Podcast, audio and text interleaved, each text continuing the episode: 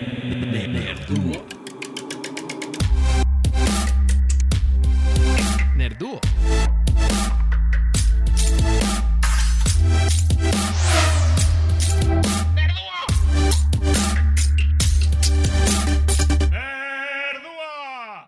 Hola y bienvenidos a esta primera edición de Nerduo, un podcast realizado por dos mejores amigos que semanalmente hablaremos sobre acontecimientos en el mundo de los nerdos. Mi nombre es Miguel Mariñel Arena, mejor conocido como Goro, y también está aquí con nosotros el fabulosísimo Jesús Villalpando. Alias Chuchito. ¿Cómo alias, estás, Gorito? Alias del Chuchito, muy bien. ¿Y tú qué andas haciendo, eh? ¿Dónde andas? Para todos los que no saben, eh, Jesús no vive aquí en la Ciudad de México, donde yo sí vivo. ¿Tú dónde vives? Yo ahorita estoy viviendo en Windsor, Ontario, en Canadá, en las tierras del norte. Ah, qué chido. Bueno, pues no me gusta decirte Jesús, te voy a decir Chucho, así que... Por favor, que creo que la única persona que me dice Jesús son mis papás. Cuando. Jesúsín, Jesúsín, ¿cómo estás, Jesúsín? Ay, bueno, creo que deberíamos empezar hablando un poco sobre cómo te trata la pandemia, maestro. Porque, claro, esto, esta decisión de hacer este nuevo podcast viene desde el aislamiento, el aburrimiento de estar todo el día metido en casa durante esta pandemia. Así que, ¿cómo te trata ya en Canadá la pandemia, amigo? Ahorita no está tan mal.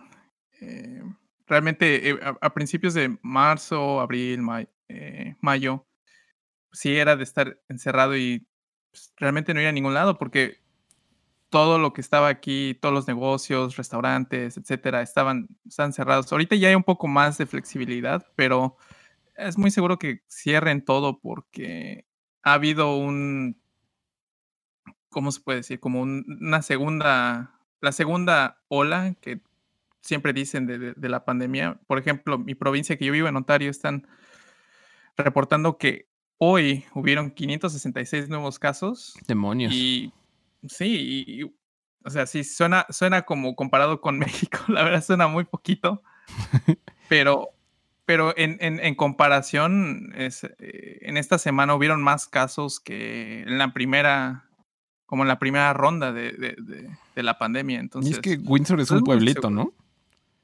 Sí, sí, son casi 300 mil habitantes, no, no, somos muchos, pero sí, los... la gran mayoría de los casos es en Toronto, en el área de Toronto, y en otras provincias, pues en Montreal, en Quebec y... Y ahora que están abriendo los restaurantes, ¿tienes dónde comer mexicano, güey? ¿O qué tal es la gastronomía eh... mexicana en Canadá? No, es realmente muy triste. ¿Por qué? Triste. No, no hay, no hay, no hay restaurantes buenos. El único restaurante bueno que yo conozco aquí es de una amiga que hace tacos, que vino de Guadalajara y puso su negocio. Pero de ahí en fuera, no, no hay ninguno que realmente. No hay nada rico. ¿Y entonces cómo le enseñas a tu novia lo que es comida mexicana? Ah, muy sencillo, porque como vivo en la frontera con Detroit, nada más nos cruzábamos a Estados Unidos y nos íbamos a echar unos taquitos a Mexican Town. Qué chido. ¿En Detroit hay un Mexican Town? Sí, sí, sí. Órale. Sí, Latinos al norte.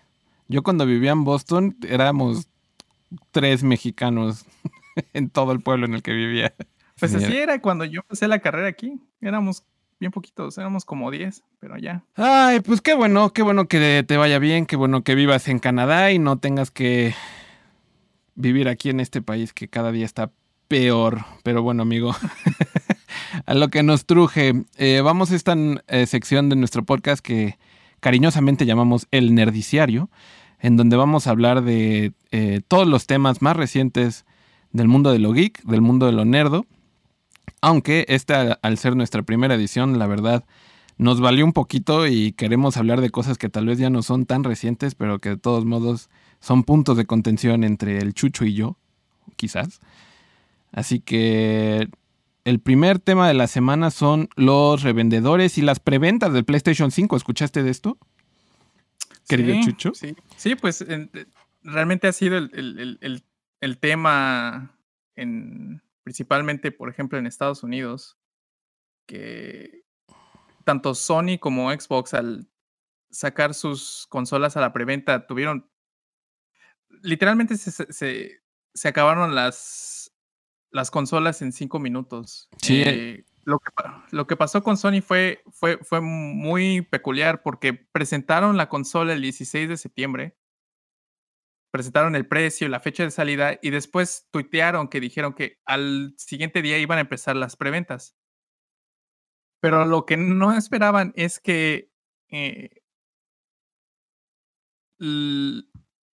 algunos lugares como Best Buy, como uh, Walmart, como GameStop empezaron a sacar las preventas el mismo día y por lo tanto también pues dijo Amazon, pues yo también.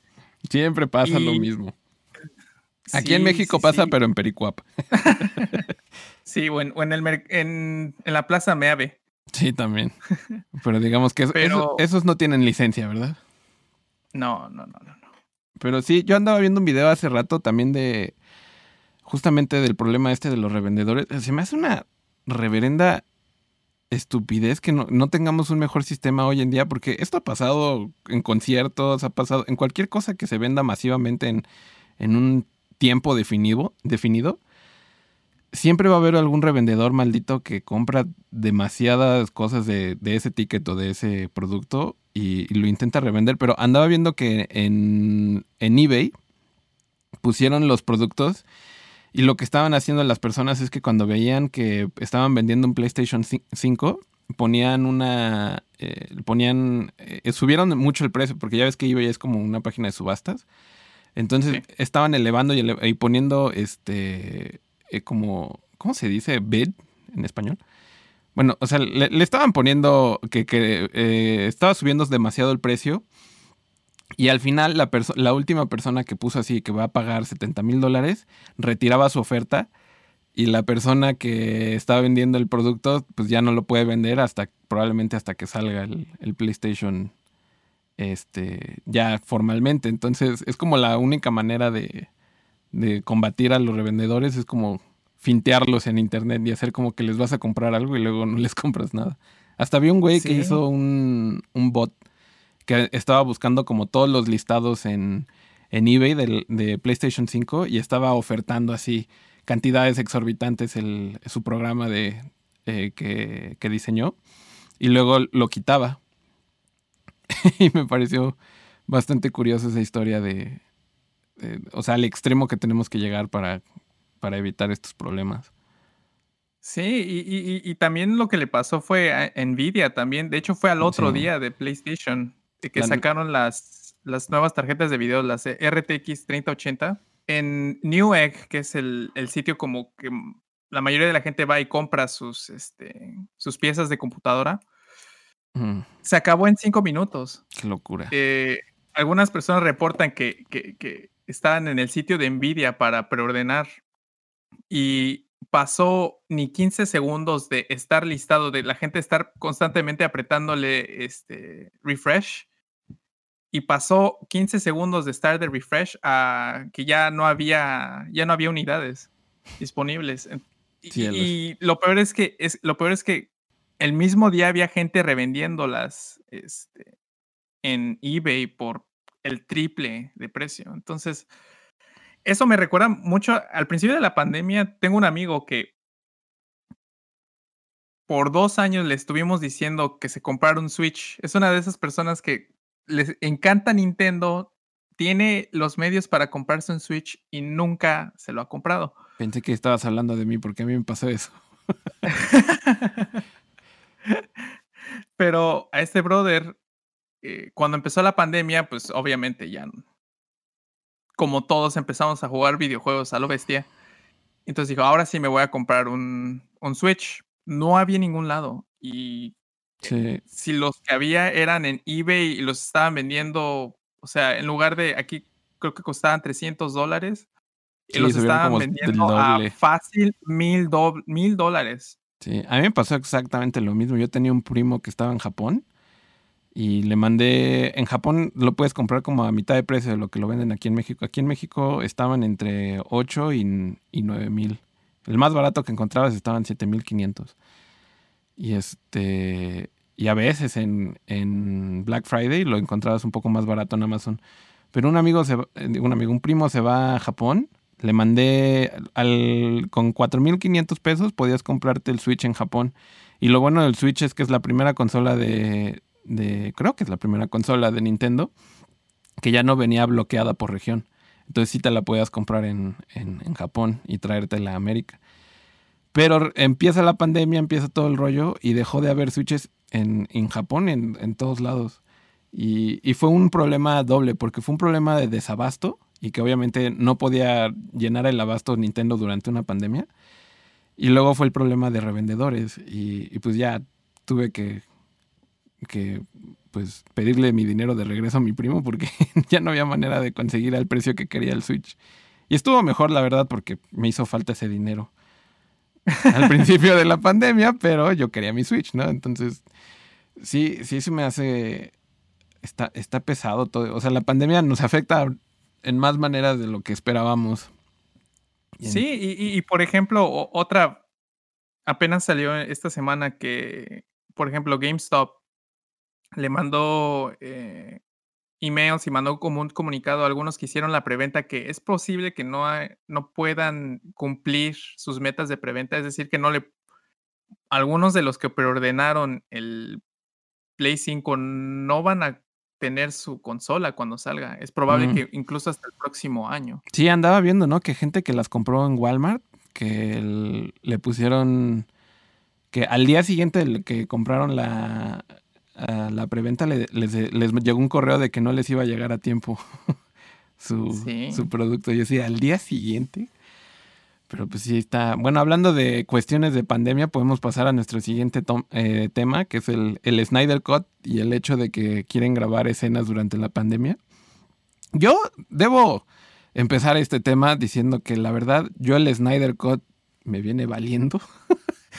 Creo que todas las películas de, de DC. Las películas animadas de DC soy súper fan. O sea, todo el, creo que me gusta más ese universo que, que el live action. Porque me acuerdo haber visto la de. Vi la de Superman, ¿cómo se llama? Man of Steel. Man of Steel. Y dije, ah, qué padre, es como Superman, pero edgy, ¿no? Así como. Como que llora por las noches en, en, en su almohada, ¿no? Entonces. Y digo, no sé, o sea, me agradó la idea, ¿no? Porque los Supermanes que habíamos tenido en, el, en el cine, todos habían sido como demasiado como felices y como más, este, con, con menos, digamos, depth, o sea, no sé, o sea, profundidad. sí, con menos profundidad. Y, y, la verdad no me habían gustado, eh, más que el de Christopher Reeve, pero eso porque a mi mamá le gusta mucho y como que crecí con la nostalgia de Christopher Reeve en mi mamá. Pero bueno, salió Man of Steel, me gustó bastante. Luego sale este Batman v Superman, ¿no? Sí. Y la verdad yo sentí que era como, como si dos ideas se encontraran.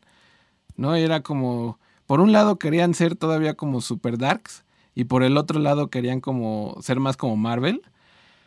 Y este. Y sentí que había una disonancia ahí muy extraña en, en el guion.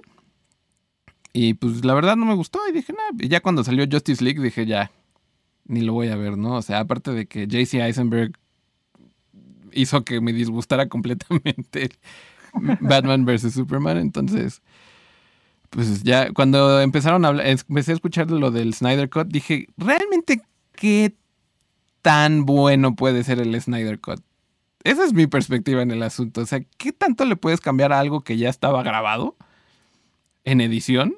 Que lo vaya a hacer de, pasar de, de, la recepción que tuvo tan aguada, o sea, tan que nadie sabía qué pensar al respecto de esa película, ¿qué podrías hacerle en la edición que haga que sea que triunfe, ¿no? Entonces, como que a mí se me hacía muy tonto, ¿no? O ilógico pensar que iban a poder sacarle dinero. Pero pues como ya está todo este fandom diciendo release of Snyder Cut, creo que para, para Warner y para HBO era como, pues hay que hacerlo porque hay un público cautivo ahí y no vamos a poder producir nada durante esta pandemia. Y luego salen con esto de que quieren hacer nuevas tomas durante la pandemia y dije, no, pues chances si hay algo ahí. No sé. ¿Tú qué opinas? Sí, lo, lo, lo que realmente lo que yo pienso es que a lo largo de, desde que salió Justice League, Zack Snyder ha estado sacando este, fotos en su, en su Twitter, este, como de tomas o, como de personajes que de hecho no estuvieron en, el, en el, corto original de Justice League. Eh, mm. Por ejemplo, el, no recuerdo quién, cómo se llama, pero el, personaje de Willem Dafoe en Aquaman, que es el como el que, le enseña todo a, Aquaman a pelear y eso. Mm. Él sale en, aparentemente en el Snyder Cut, pero en la original, o sea, no, no, no, no salió.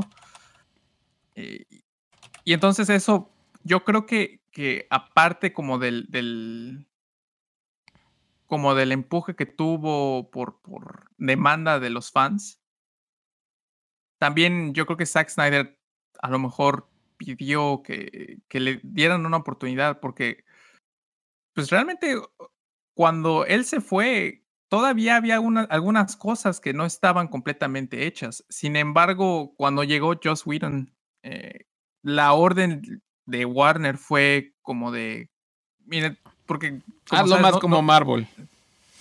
Sí, hazlo más como Marvel, exactamente, porque Batman contra Superman tuvo mucho, muchas opiniones encontradas. Entonces dijeron, no, pues vámonos a la segura. Si tú hiciste los Avengers, pues haz esta película como los Avengers. Pues y por eso hay algunas cosas que totalmente ves Batman ah, contra Superman y después ves Justice League y son dos estilos, son dos, como dos maneras de, de, de, hacer la película diferente. Pero sí, definitivamente tiene esa disonancia la, la, narrativa del universo de, de DC en, en, las películas, pero, o sea, ¿realmente crees que el Snyder Cut sea... O sea, yo, yo lo veo más como que el, la como que Zack Snyder dijo, pues yo no tengo nada que perder, es un proyecto que se quedó a medias, que, o sea, digo, por razones personales, este, se tuvo que salir. Y supongo también tiene como, digo, a mí me da esa cosquilla, ¿no? Cuando dejas un proyecto a medias y luego regresas a él y es como, ay, lo voy a terminar, ¿no? O sea, siento que él tiene la cosquilla creativa, pero no sé si, o, bueno, no sé tú qué crees, que, que, esa película vaya a ser un hit, porque aparte están diciendo que Chance no es una película, sino que lo van a hacer una miniserie de seis capítulos.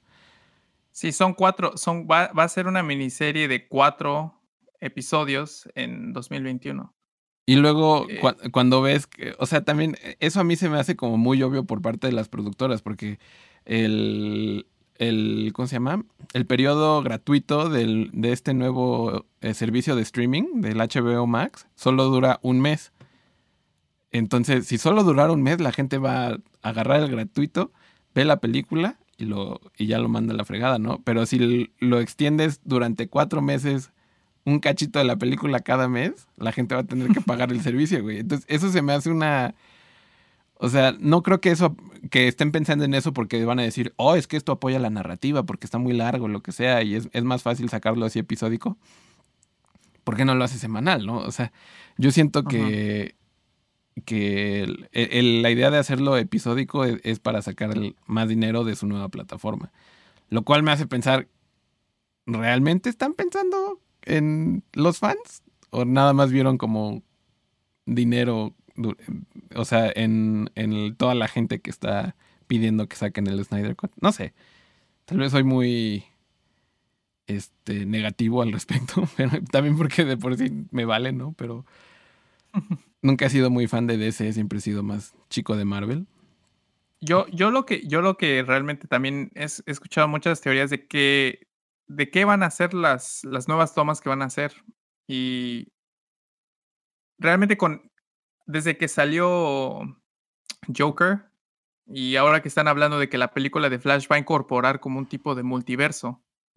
Eh, yo lo que he estado escuchando, eh, que, es probable que esos reshoots como que establezcan eso, eh, ese, ese tipo como de, de, narrativa de que no todas las películas a fuerzas tienen que estar conectadas, para darle como una congruencia de que, por ejemplo, la película de, de, Joker existe dentro de eh, DC, pero no del universo extendido de DC. Claro. Y creo que eso es mejor idea porque las standalone movies de, de DC, o sea, los los Batmans de Christopher Nolan, o incluso si nos vamos más atrás, el, Batman de, de. ¿Cómo se llama? De este Michael Keaton. De Michael Keaton. O sea, cuando han hecho películas por su lado, como únicas, sin un universo, les ha ido muchísimo mejor que, intentando emular esto que hizo Marvel al principio del siglo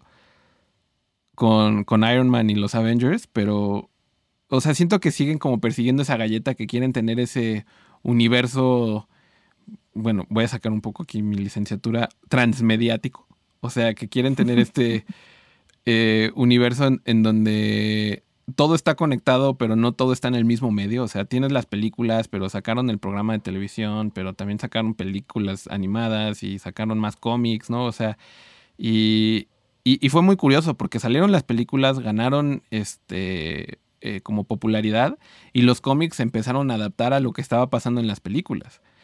Y entonces fue como la primera vez que vimos que en vez de que sacaran del cómic la inspiración para la película, ya cuando avanzó más el MCU, el MCU empezó como a influenciar de regreso a las narrativas en los cómics. Y entonces, eso está interesante, está padre, pero eso es lo que hizo Marvel, ¿no? O sea, no sé, se me hace muy tonto pensar así como, ay, vamos a copiar exactamente lo que está haciendo la competencia porque pues ya lo vimos, no nos va a sorprender, ¿no? O sea, creo que DC tiene que encontrar más porque hay dos compañías de, de cómics en el, que son hiper famosas en el, en el mundo, ¿no? O sea, o eres DC o eres Marvel, ¿no? O, o si eres el, el niño Darks, ves, lees Dark Horse Comics, pero ya, ya se todo se nos olvidó. Eh, pero, y, si eres mexicano, lees el Memín Pinguín. Sí, o, los cómics del Santo y el Blue Demon. Pero, o sea, a, lo que voy con todo esto es, deberían intentar, y creo que más bien no intentar, deberían como reconocer que ya habían estado haciendo algo diferente, como tú dices, y que les funciona. O sea, cuando sacan un Joker, cuando sacan un Batman de Christopher Nolan, cuando sacan, este, si hubieran dejado Man of Steel como Man of Steel, creo que lo hubiera ido mejor y la gente lo hubiera recordado como, o sea, mejor que si intentar seguir haciendo este, eh, como, porque lo malo de intentar hacer un universo es que cada vez más tiene poder la, casa productora y menos el equipo creativo de la película. Que es exactamente lo que le pasó a la Guerra de las Galaxias, ¿no? O sea que empezó este rollo de que Disney empezó a dirigir cada vez más la narrativa de la historia y como dirigir un poco más la idea de crear una heroína para vender lo que sea que quiera vender Disney con el personaje de Rey. Este, y se trató cada vez menos sobre realmente qué representa Rey, ¿no? O sea, quién es Rey para la historia. Por eso al final hay esta idea, idea loca de es Palpatine, pero ella se dice Skywalker, ¿no? Y es como. O sea, siento que había alguien muy frustrado con un pluma y papel escribiendo una narrativa que no quería escribir y como que al final dijo, me dijeron que le hiciera Palpatine, pero la hice Skywalker, ¿no? O sea, siento una, una creatividad muy frustrada. Demasiado. En, en, la Guerra de las Galaxias que creo que corre el peligro de ese de, llegar a ese punto si, si, si, sigue por donde va, ¿no? O sea... Y, lo más interesante es que si ves el, calendario de, las películas que van a salir, o sea, el, se supone que este año, se supone que va a salir la nueva de la Mujer Maravilla, va a salir el Snyder Cut en el próximo año y también va a salir el próximo año la película de Suicide Squad, la de el, podría decirse como el reboot. Mm. Ah, y del director de Guardianes de la Galaxia. Va a salir Black Adam, la película de La Roca. Y en 2022 va a salir la película de, Flash, que ha estado en producción ya años. Va a salir Shazam 2 y va a salir la segunda de Aquaman. Entonces, todas las películas que van a salir todas son secuelas del universo extendido de, DC. Entonces, realmente no sé cuál sea su plan. Eh, si hacer películas más como Joker o seguir haciendo lo que está haciendo Marvel, que por ejemplo Marvel ahorita está en un problemón porque vas, e, este es el primer año desde el 2009 que no, no va a sacar ni una sola película por la Oye, qué buena transición hiciste. bueno, que, nuestro siguiente tema es exactamente eso, ¿no? O sea, que Marvel... Y, creo que ahorita que lo dices, eh, hay una buena como competencia entre DC y Marvel ahorita porque salió DC a decir, oye, vamos a hacer los multiversos, ¿no? O sea, que mucha gente sintió que la idea del multiverso en DC era como para borrar el, todo lo que ya el canon que ya se había estado estipulando al mismo tiempo que mantienes. O sea, no importa si se queda o se va, porque con los multiversos es, ese es otro universo y ya, ¿no? O sea, no tienes que casarte con ni con un actor, ni con una narrativa, ni con nada. O sea, puedes hacer la película que quieras y, y toda está, entre comillas, en el canon, gracias al multiverso. Y entonces sacan el anuncio de Flashpoint y sacan el anuncio de Doctor Strange con el título, el subtítulo, ¿no? Del el multiverso de la locura, o no sé cómo se llama en, en español. Y este. Pero luego anuncia Marvel también que, que ya no va a sacar películas hasta nuevo aviso. Y entonces digo, ¿ese habrá sido su plan desde el principio? ¿O reaccionaron a lo que. Eh, a, lo que hizo DC para, para decir como nosotros tuvimos esa idea también, ¿no? O sea, porque siento que es una eterna pelea, ¿no? Como decir, no, ellos me están copiando a mí, ¿no? Entre Marvel y DC. Y, y creo que eso, como, como si todo el tiempo los estudios están fijando uno en el otro, siento que eso le resta un poco de, pues de diversión, ¿no? A las películas, porque no me gusta ver una, no me gusta sentir que estoy viendo una película que hicieron en respuesta a otra. ¿Qué, es lo que me pasó, por ejemplo, con X-Men? Cuando hicieron Days of Future Past, que es, recontrataron al, al director original y el director original dijo, no me gusta lo que hicieron los directores anteriores y entonces borró todo lo que hicieron. y, él siguió su propia historia, es donde él quería, ¿no? Que por un lado está bien porque le dieron esa libertad creativa, pero por otro lado dije, pues ya para qué vi las otras, o sea, ya no, ese amor que pude haber tenido por cualquiera de estos personajes desaparece completamente. Y por eso tuvieron que recurrir a películas como Logan, que terminó siendo, o sea, que literal estaba sobre los hombros de Hugh Jackman como Wolverine, porque nos gustaba Hugh Jackman como Wolverine. Y veíamos todas las películas de Wolverine por Hugh Jackman, no por la historia, porque sinceramente la única buena película de Wolverine es Logan. Entonces, o sea, creo que ya entrando un poquito más al tema, el, hecho de que pospongan todas las películas Marvel debería darles esta oportunidad como de, pues de reconfigurar bien el, el, universo de una manera que, que sea menos como Avengers, ¿no? Que sea menos, o sea, que sea algo nuevo y que no vuelvan a hacer esta fórmula, ¿no? Así como de tres standalone movies y luego una película de todos. Sino que sienta que el universo en cada película se mueve. Porque e, eso sí me llegó a aburrir, la neta, en el tiempo de, la historia del, de Thanos y de los Avengers.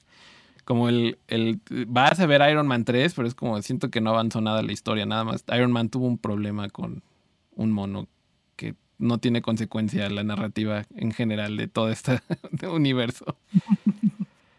Sí, y, y, también Marvel lo que tiene que. Lo que tiene que, que, ver cómo va a solucionar es lo de lo de Black Panther. Chadwick Boseman. Ah, no había pensado en eso. Porque realmente, o sea, el, hecho de que, por ejemplo, él haya sido el primer, como que el primer personaje en salir de los portales cuando revivieron a todos en, en, Endgame. Pues tenía mucho Es como una señal, sí, es como una señal de que él es el que, el que va, iba a liderar ese, esa como fase 4 de, de, de los Avengers. Y ahora con Chadwick Boseman que falleció, tienen que averiguar cómo van a arreglar ese, Yo tengo una idea. Y lo pensé hace poquito, pero se me hizo... Bueno, lo pensé cuando anunciaron lo del multiverso. Si van a meter la idea del multiverso con Doctor Strange, ¿quién es el otro actor que todo el mundo amó en, en... ¿Cómo se llama? En Black Panther. En Black Panther. Michael B. Jordan. Exacto. Entonces metes a Michael B. Jordan como Black Panther de otro universo y, ya lo integras como al, al, canon y dices, bueno, ahora este es Black Panther. Porque creo que esa es la única manera de, de, de respetar al personaje, ¿no? O sea, darle su lugar. y Porque sería muy feo nada más recastearlo y decir, bueno, ahora este, imaginen que es Chadwick, ¿no? siento que habría como una disonancia, más ahora, ¿no? Con, con cómo está el mundo y las cosas que han estado sucediendo. Creo que hay que darle su homenaje y darle su lugar a, a, ese Black Panther y decir, bueno, ese Black Panther pues vamos a tener que, o sea, se va a tener que ir con Chadwick, pero introducir uno nuevo de una manera que sea creativa, ¿no? Y que creo que con el multiverso eh, es lo que siempre sucede, ¿no? Es la razón de por qué existe Miles Morales, por ejemplo. Que eran los fans diciendo así como, queremos un Spider-Man negro, ¿no? Y en vez de hacer a Peter Parker negro, que yo sigo diciendo que no es mala idea tampoco, pero pues meten esta historia que va más ad hoc con los fans que son negros, ¿no? De, de Spider-Man. Entonces, eh, me pareció una, un muy buen personaje y digo, eh, claramente lo vimos en Into the Spider-Verse, ¿no? O sea, la, combinación de Peter Parker con Miles Morales es oro.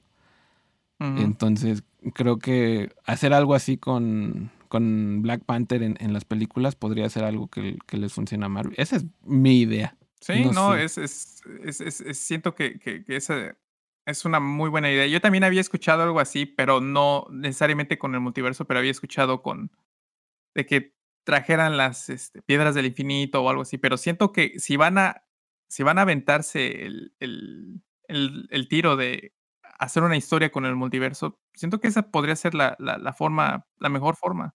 Pues sí. Especial, especialmente ya sabiendo que, que Michael B. Jordan, que Killmonger, eh, por ejemplo, yo cuando vi Black Panther, a mí, yo, yo, yo era un poquito más, simpatizaba un poco más con, con, Michael B. Jordan.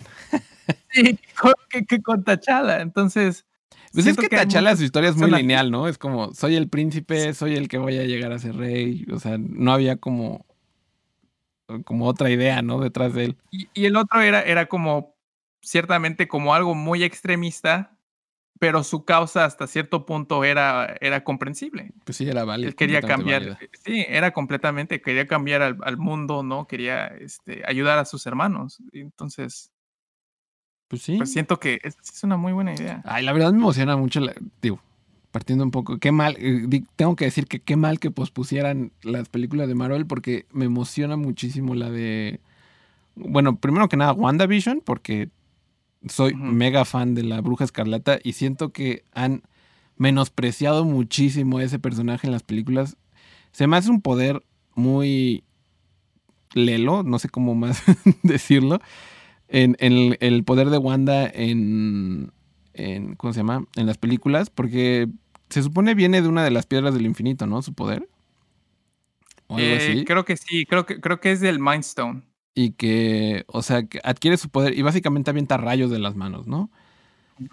Y este, y ya, ¿no? Pero es como una energía que nadie nos explica qué demonios es o cómo funciona y, tenemos que aceptar que, Wanda o bueno, la bruja escarlata en este universo es súper poderosa. Y hasta dijeron, ¿no? Cuando salió Endgame. Eh, Wanda pudo haber detenido a Thanos ella sola. Y yo así, ah, claro, ¿y por qué no lo hizo? ¿No? Porque Iron Man tenía que sacrificarse, amigo. E, e, esa pues era la, pues razón. pero a lo que. E, eso narrativamente lo entiendo, pero, o sea, after the fact, o sea, después de, que sale la película, no digas que Wanda era la más poderosa. Deja que Iron Man tenga su lugar porque menosprecias a ese personaje con ese comentario.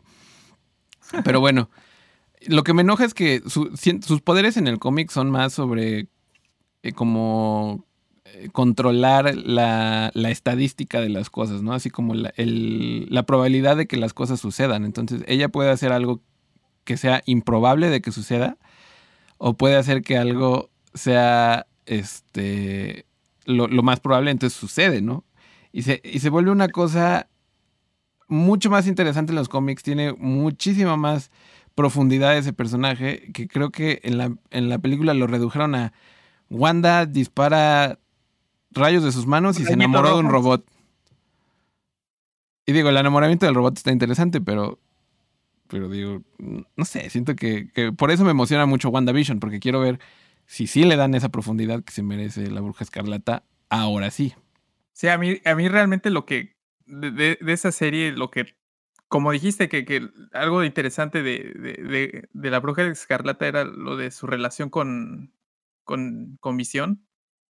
Y a mí realmente ese es como que el, aspecto que me, que, que realmente como que me intriga eh, en el trailer como que se puede ver de que, o sea, se sabe eh, en ese como universo que yo creo que lo, más seguro yo, mi, mi, lo que especulo es que todo ese universo, lo que está pasando, está pasando en la mente de Wanda, que ella crea como mm. que este, este mundo imaginario en el que, cual, por ejemplo, ella y, y, Visión están juntos. están en diferentes de, están juntos en diferentes décadas, como en diferentes, como tipo, como de televisión, porque se ve como un, un, al principio cuando es en blanco y negro, se ve como si fuera como un sitcom como de los 50 después se ve que están en los 80s, como, como una serie como tipo como este, Full House.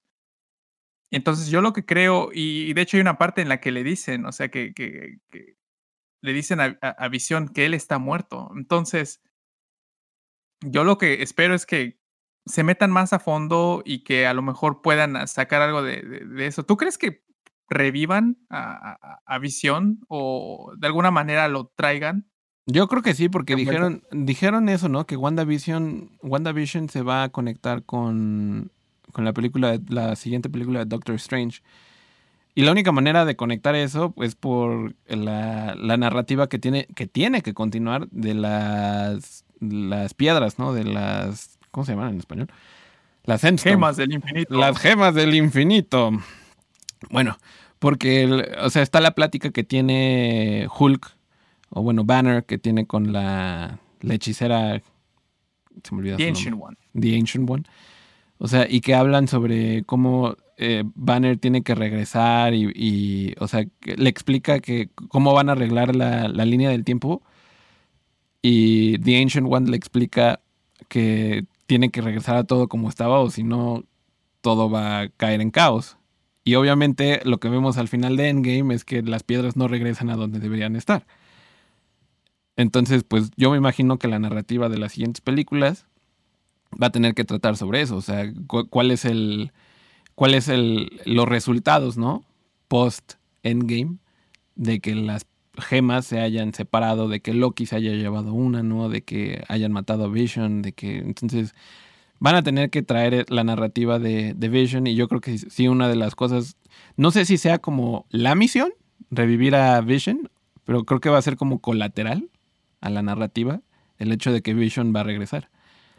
Y de seguro no va a regresar como Wanda lo espera y entonces va a haber ahí como ese punto de contención de, de ay, yo me lo esperaba así, pero ahora es diferente y ya no sé si lo quiero y no sé qué. Entonces... Ahora es azul, ya no es rojo. Sí. Entonces creo que eso podría ser algo, sí me imagino, lo, tienen que regresar. Aparte el actor, creo que está súper feliz de trabajar con Marvel. O sea, lleva, creo que después de Robert Downey Jr. es el que más tiempo lleva, ¿no? En la, en la saga. Porque empezó siendo una voz y terminó con un personaje. Sí, de hecho, de hecho él, dice que Paul Bettany dice que cuando recibió la llamada de que le daban el papel, eh, ya sentía que ya se iba a retirar de Hollywood porque no conseguía trabajo en ningún lado. sopas, trabajo por 10 años. sí, no, pues sí. la verdad, sí, me emociona mucho y creo que de las cosas que más me ha enojado en la pandemia, el hecho de que muy probablemente no vamos a ver como nuevas películas y nuevas cosas durante 2021 como lo hemos visto en otros años. Y es como... Sí. Digo, por un lado qué bien, porque tal vez es como el lado chairo y social de, de mi cerebro dice qué bueno porque no voy a andar consumiendo cosas locas todos los fines de semana.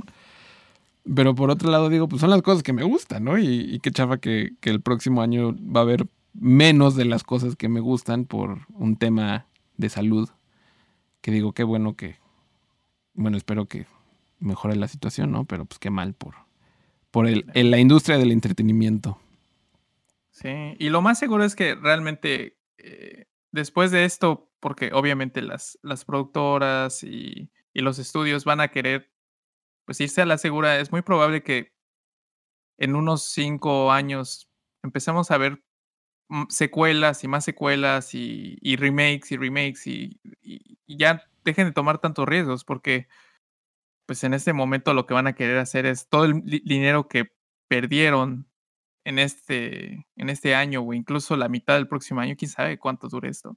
Pues sí. Eh, lo van a querer sacar. Recuperar. Recuperar. Ay, pues creo que este es un buen momento para pasar a la siguiente sección de nuestro programa, el cual cariñosamente nombramos el tema de la semana, en donde nos metemos más a fondo a averiguar algún tema, eh, normalmente uno en donde no pensamos igual, el Chucho y yo, eh, un tema donde probablemente va a haber más discusión de lo normal, pero que metemos las manos. En vez de estar leyendo artículos en internet, vamos a investigarlo y vamos a, tener un poco más de gerencia, digamos, sobre la opinión que, que, estamos dando. Así que el tema de esta semana es Star Wars Rogue Squadron, que acaba de salir este fin de semana, ¿no? Sí, Star Wars Squadron. Ah, Squadrons, perdón, estoy pensando en mi videojuego de los 90 en el 64. Este, que probablemente es muy similar a ese, ¿verdad? Pero bueno. Eh, la verdad es que apenas compramos el videojuego. Bueno, ven, apenas lo compró Chucho. Se sigue descargando en este preciso momento en su PlayStation. Así que la próxima semana les traeremos eh, más a fondo toda nuestra opinión y todo lo que opinamos sobre el videojuego. Pero por esta semana vamos a hablar de un videojuego que sí hemos jugado, que es el Battlefront 2 que siento que a los dos nos gusta mucho. Y especialmente desde que Battlefront se hizo parte de DICE, porque Chucho y yo, para los que no sepan, eh, formamos y confabulamos nuestra amistad en el fuego de Halo y, y ¿cómo se llamaba el otro? Battlefield. Battlefield. Entonces, es un, es, este, el Battlefront es un videojuego que está, la, verdad, muy cercano a nuestros corazones. Es un videojuego que, este, formó nuestra amistad literalmente, o al menos este tipo de juegos. Y la verdad es que eso es lo más cercano que tenemos ahorita al, Star Wars Squadrons que podemos opinar. Y la verdad, a mí no me gustan las naves de ese videojuego. No sé si el que opine Chucho. ¿Pero por qué? Porque, bueno, creo que tiene que ver con que yo no tengo un control y lo juego en la computadora. Entonces tengo que mover la nave con el mouse y teclado. Nunca lo he jugado con un control, entonces no te puedo decir si me gustaría más o no. Y la verdad, no me molesta jugar con mouse y teclado tampoco.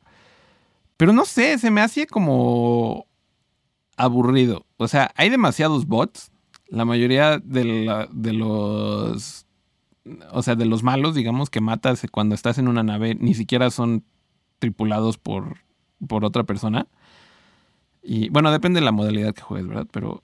Y aparte siento que está muy poco explotado. Me acuerdo cuando prometieron hace años, en el, cuando iba a salir el Battlefront este, 3, cuando eh, en los 2000 todavía, que habían prometido que te ibas a poder subir una nave y entonces había como la, la batalla en, la, en, el, en el piso y luego estaban las naves en, en el aire. Y luego el, Battlefront 1 cumplió esa promesa, si mal no recuerdo, el que había batallas en donde había como dos o tres naves, o sea, en, el aire y podías pelearte el... Eh, ¿Cómo se llama? O sea, podía haber batallas entre las naves arriba y abajo estaban todos los demás peleando. Y en el Battlefront 2, ¿eso continúa? No, de hecho, de hecho, el, que estás el que estás hablando de, era el, Battlefront 2, pero de, de Pandemic. El, que salió hace como Ah, el que salió hace como 15 años. Sí, porque el primero no tenía este, batallas en el espacio ni nada, nada más podrías subirte a la, navecita, pero el 2 tenía las estar en, las naves. en, el piso y te podrías, este, te podías subir a la nave y. pero, estaba como. en el de pandemia que estaba bien limitado porque estabas dentro de la nave y salías de la nave. O sea, realmente solo te bajabas de la nave para destruir eh, como lo que estaba adentro de la nave, ¿no? Y tenías un objetivo ahí. Sí, y, de hecho hace un par de años este, filtraron eh, gameplay de el que iba a ser Battlefront 3. Sí, que en ese sí eh, se podía subir a la nave, ¿no? como si estuvieras ahí. Pero que no en el, en el primero que hicieron de DICE sí hicieron eso, porque recuerdo un mapa en donde, en donde no te podías subir tú, pero cuando te mataban podías exponear como una nave. No, no, de hecho no. De, de, de lo que, lo que hacían en, el Battlefront 1 era, de, hecho, ni siquiera las, las naves te podrías. Pero el primero de DICE. El de el Primero de DICE.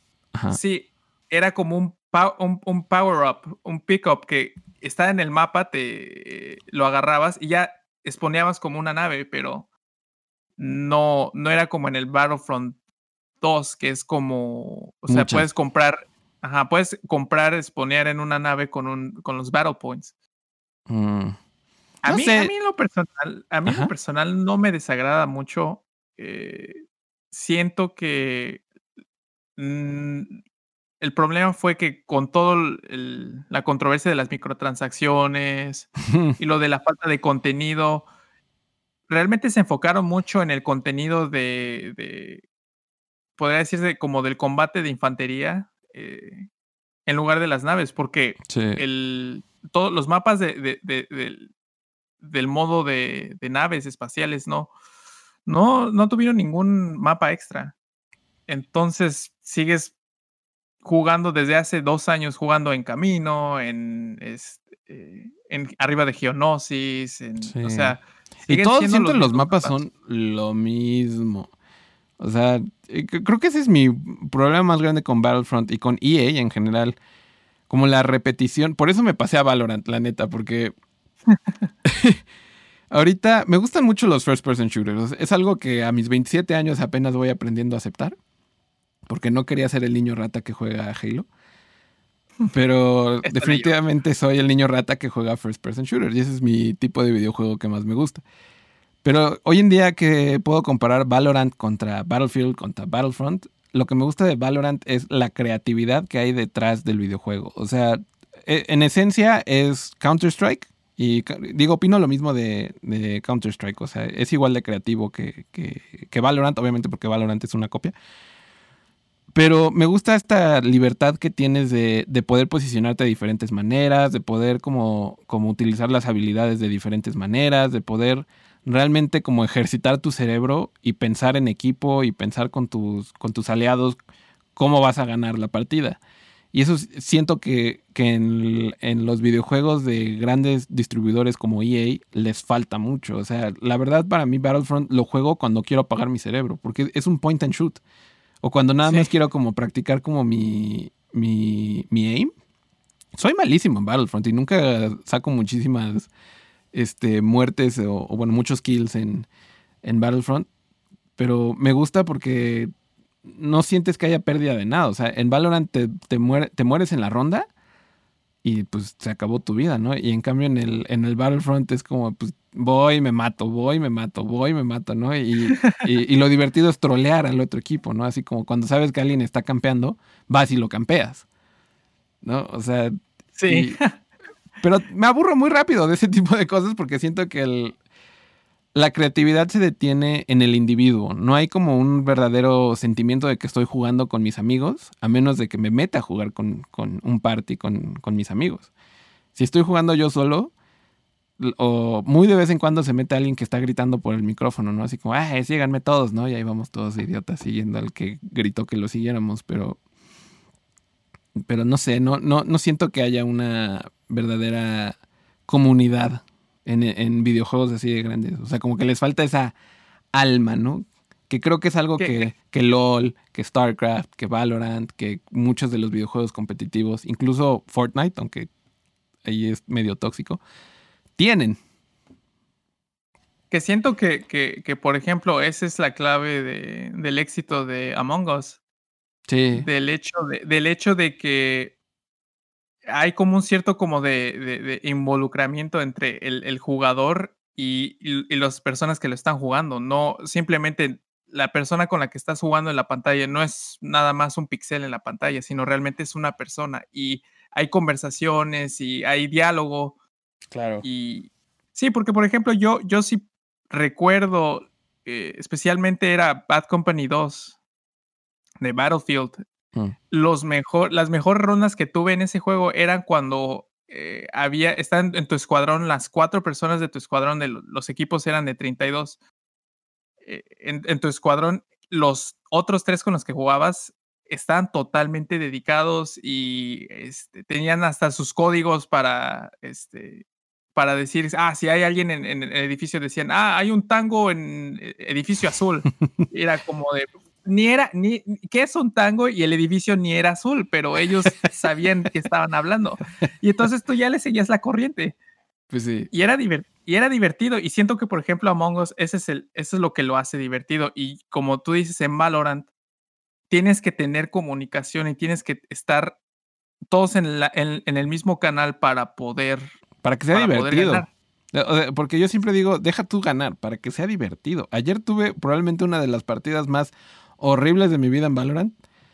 Porque el problema que tienen los juegos competitivos es que el, tiempo de espera para entrar a una partida es tremendo. Como tienen que macharte, el matchmaking es como de. Te juntan con, con eh, los buenos con los buenos y los malos con los malos y hay un algoritmo loco ahí. A veces llegas a esperar horas. Ayer estuve una hora esperando una partida. Y, ya estaba enojado. Entonces entré al juego enojado, así quería ganar a... que siento que eso es algo que el Battlefront eh, está más padre, ¿no? O sea, cada vez que le pongo este Join Game, incluso en PC, que ya no juega mucha gente en Battlefront 2 en la PC, le pico y entro. O sea, no hay como mucho tiempo de espera en comparación a otros. Y es porque pues, los servidores son enormes, ¿no? Pero e, es, siento que ese balance de entre la diversión y como y que no sea como tedioso el juego es en donde tienen que navegar estos juegos. Y que siento que lo hace muy bien bueno lo hacían muy bien en, en el Battlefield que siento que han perdido un poco en el Battlefront. Porque en, en el Battlefield había como cosas que podía eran como eh, eh, eran mapas enormes para pensar para empezar no entonces cuando tomabas un post ya había lugares en donde la gente campeaba, donde la gente se ponía y era divertido como ahí sí había creatividad de ya sé que va a estar ahí, entonces cómo me meto para que no me vea o, cómo me dónde me escondo para que este cuando se vayan yo empiece a tomar el command post, ¿no? O sea, que siento que el, el Battlefront ya, sobre todo Supremacy, luego dura años y, y, es nada más la gente entrando a morirse, así como hasta que se les acaben los respawns. Y hacen la misma cosa cada respawn y digo, uy. Y que, espero que el, Star Wars Squadrons trabaje un poco, o sea, que esté diseñado y que, por, lo que he visto del gameplay, como, como los mapas no son como muy, o sea, no sabes dónde estás. Son meteoritos y andas volando por ahí. O sea, siento que eso le va a agregar un poco de, de, de diversión a que te vas a encontrar a un malo y y este y a ver qué haces, ¿no? Porque no, es como no es como como juegos de pistolas en donde te puedes esconder detrás de una pared, ahí todo el tiempo la nave se está moviendo. Que creo que eso va a ser lo divertido. a mí una de las cosas que, que, que me gustó, por ejemplo, del, del, del Battlefront 2, del, del modo de naves, era el hecho de que Sí, sí, si tenías la nave la más poderosa, por ejemplo, no sé, el, el, el, Milenario o Slave One eh, o el, el TIE Fighter de, de, Darth Vader. Así es una diferencia. Si tenías esos, sí, eh, sí es una gran diferencia, pero también tenían sus debilidades y eso era lo que, por ejemplo, en ese aspecto me gustaba que estaba comparado con el juego, con el modo como de infantería, estaba mejor balanceado. Porque en el juego de infantería alguien empieza a jugar como Darth Maul y jamás se muere. sí, definitivamente. Es que yo no, yo no entiendo cómo es que empieza la ronda y a los cinco minutos ya hay alguien con Darth Maul dando vueltas por el aire matando como a 10 cabrones. sí, eh, pero tienes razón porque si lo comparo a cuando jugábamos el... Bueno, mi favorito era Battlefield 3 y luego el, 4. Pero cuando jugaba Battlefield 3, 3, este, las mejores historias de vehículos son tonterías así. Ya ves que empezaba la, partida y siempre hay como vehículos a tu alrededor de, donde exponías, ¿no? Entonces siempre había el idiota que se subía al helicóptero, que nunca se había subido al helicóptero en su vida, que lo prendía, lo subía y 30 segundos después ya estaba en picada y explotaba en, algún lado, ¿no? Y sus cinco y mataba cuatro cabrones.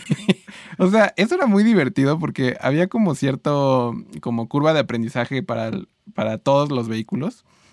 Y había quienes eran muy buenos con ciertos vehículos y había gente como yo que jamás iba a pilotear ningún vehículo porque yo era pésimo con todos los vehículos, pero me divertía cuando alguien sabía usarlo y te puedes subir con él. Siento que eso es algo que el, Star Wars Battlefront 2 nunca tuvo. O sea, los vehículos, para empezar, todos son individuales. Entonces realmente no, no hay como esa como team, eh, como esfuerzo en equipo de, de, de todos nos vamos a subir en esta madre y vamos a matar a muchos monos y luego nos vamos a bajar en un lugar estratégico, ¿no? Y, este, y vamos a seguir matando. O sea, vas tú solo, si destruyen tu, tu vehículo, ya valiste. Y los vehículos son como objetivos enormes que se van moviendo por todo el mapa. Te subes un vehículo y te están disparando todos los monos del otro equipo al mismo tiempo. Entonces, como que no, no, no es divertido, la verdad, en Battlefront 2 subirte un vehículo. No, no, no le veo como más que al AT-AT en. ¿Cómo se llama esa? Eh, Walker Assault. En, Walker Assault. E, ese está divertido, pero bueno, porque todo está construido alrededor del, del, del AT-AT. Pero en Supremacy o incluso en, otros juegos, la, la mayoría del tiempo y desde que juego Battlefield y desde que juego Battlefront 1 y desde que juego Battlefront 2 de DICE, la mayoría del tiempo yo estoy jugando Blast. Que curiosamente es lo más cercano al Valorant, ¿no? Entonces sí, o sea, creo que sí me gusta jugar con vehículos, pero cuando, cuando están bien balanceados, como dices, o sea, me acuerdo que el, tuve el, mismo problema con el Battlefield 4, que, que los metieron los aviones y había, entonces ahora había de dos. O había gente que era demasiado bueno con los aviones. Y hasta había los videos en el en YouTube de, de, gente que se salía de un avión y entonces le daba un headshot al avión que venía abajo de él y se metía al avión del enemigo, ¿no? Y dices, ¿cómo haces eso? y, y, luego había gente que era la típica que se sube al avión y lo choca en tres segundos. Entonces. Sí. Eh, y lo desbalancearon un poco, siento, los aviones en, el, en, 4. Y entonces tenía un problema porque los aviones eran de una sola. Era lo mismo que en el Battlefront, el mismo problema que tengo en el Battlefront. Una sola persona que va y se sube a su avión y todo el mundo le empieza a disparar al avión, ¿no? O sea. Y eso que no jugaste el, Battlefield 1, el, de la Primera Guerra Mundial, el que salió después del 4. Porque esos eran aviones como de esos tipos como biplaza, de que era el, piloto que tenía sus metralletas enfrente y había uno que estaba atrás en la torreta. Y eso era bastante divertido, la verdad. Sin embargo, esos aviones eran, eran muy poderosos. No los podías tirar con nada. Lo único que había eran unas torretas antiaéreas que incluso uno en el avión, cuando eh, eh en el avión al, principio de la ronda, lo primero que hacías era destruir las torretas antiaéreas y se tardaba uno como 30 segundos en repararlas. Entonces, en lo que las reparabas ya te habían matado otra vez el avión, entonces eh, era medio imposible eh, hacer eso, o sea, pues destruir un avión. Y pues... Siento que, por ejemplo, eso es lo que a Halo le...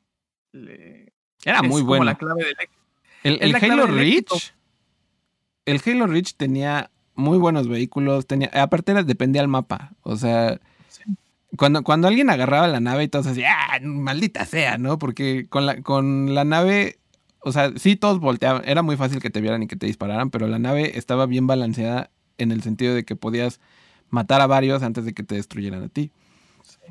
Y igual los... Los, los Warhawks. Ajá. Era, y era muy, o sea, ¿cuántas historias no hay de quien sea que haya jugado Halo? De te subes con, te subes tú y tus dos amigos, ¿no? El, y siempre es el que peor maneja, el que se sube a manejar. y el que mejor maneja es el que está disparando la torreta. Entonces, era, era, una reverenda tontería, pero era muy divertido por eso, porque podías hacer cosas, como iban tan rápido los Warthogs, sí te podían matar rápido con un, con un cohete, pero también si eras lo suficientemente errático y bueno con el Warthog, podías llegar hasta el otro lado del mapa y empezar a atacar desde atrás. Era, eran bastante divertidos, la verdad. Que ah, siento que que siento que es lo que le falta a los videojuegos hoy en día. Y me gusta mucho que hayan hecho el Star Wars Squadrons y que hayan separado como un videojuego de vehículos. Pero sí extraño como tener un juego tipo Halo, tipo este, Battlefield, que tenga ese buen balance entre vehículos y, e infantería. ¿Sí se dice infantería? Este. Porque la verdad, pues, o sea, digo, también es un poco nostalgia entre tú y yo, que son los videojuegos que más jugamos, pero, pero pues siento que sí hace falta. O sea, la verdad, el Battlefront 2 lo siento mega desbalanceado. toda la gente o es un heavy, eh, es, utiliza el, monito que tiene la pistolota, o es un specialist y está snipeando toda la ronda. Sí. Y los demás son difíciles de usar. Pues habría que esperar a la secuela. Esperemos que realmente sea. Si es que hay una secuela. Pues quién sabe, porque yo creo que EA ya no se va a arriesgar con el Battlefront, si te soy sincero. No. No. Lo que sí espero que haya una secuela es de Jedi Fallen Order. Porque ese juego realmente. Qué buen juego. Si pues si algún día le sacan una secuela, lo jugamos y aquí lo criticamos. Pero por ahora, la próxima semana vamos a hablar ya ahora sí específicamente de Star Wars Squadrons. Ya lo compró Chucho, lo va a jugar, nos va a dar su opinión sin pelos en la lengua. Nos va a decir si se vomita en los primeros 10 minutos del juego o no, porque se ve mareador ese juego. Pero pues eso lo estaremos ya viendo la próxima semana, porque esta semana se nos ha acabado el tiempo, Chucho. Muy bien. ¿Alguna última cosa que le quieras decir a nuestros escuchas? No, bueno, nada más una disculpa porque teníamos un invitado especial que era nuestro amigo Juanjo. Mm, sí, eh, que realmente somos un nerduo, pero realmente deberíamos ser tres, pero no sabíamos si iba a venir. Según lo que los rumores lo que apunta es que no pudo venir porque creo que estaba en los Alpes suizos eh, escalando el Mont Blanc por tercera vez. Yo lo último que escuché es que tenía un laboratorio secreto y estaba construyendo como robots ahí en, en Florencia, Italia. Sí, entonces alguna vez el público de, de Nerduo va a tener que escuchar a Juanjo y, y, si lo escuchan, tenemos que aclarar que no, no ha consumido alucinógenos. Así es, nada más. sí, es verdad. No sabemos si es un androide o no, Juanjo, pero algún día se los presentaremos, porque definitivamente somos un dúo en este momento, pero éramos un trío hasta que nos abandonó el, el androide Juanjo. El androide número 17. pues bueno, eh, muchas gracias por escucharnos esta semana. Los esperamos la próxima semana a la misma hora y en el mismo canal. No, la verdad no sabemos todavía dónde vamos a publicar esto. Lo estamos grabando antes de decidirlo. Así que, eh, pues en donde sea que estén escuchando esto, aquí nos van a escuchar la próxima semana. Muchas gracias por escucharnos y nos vemos. Adiós.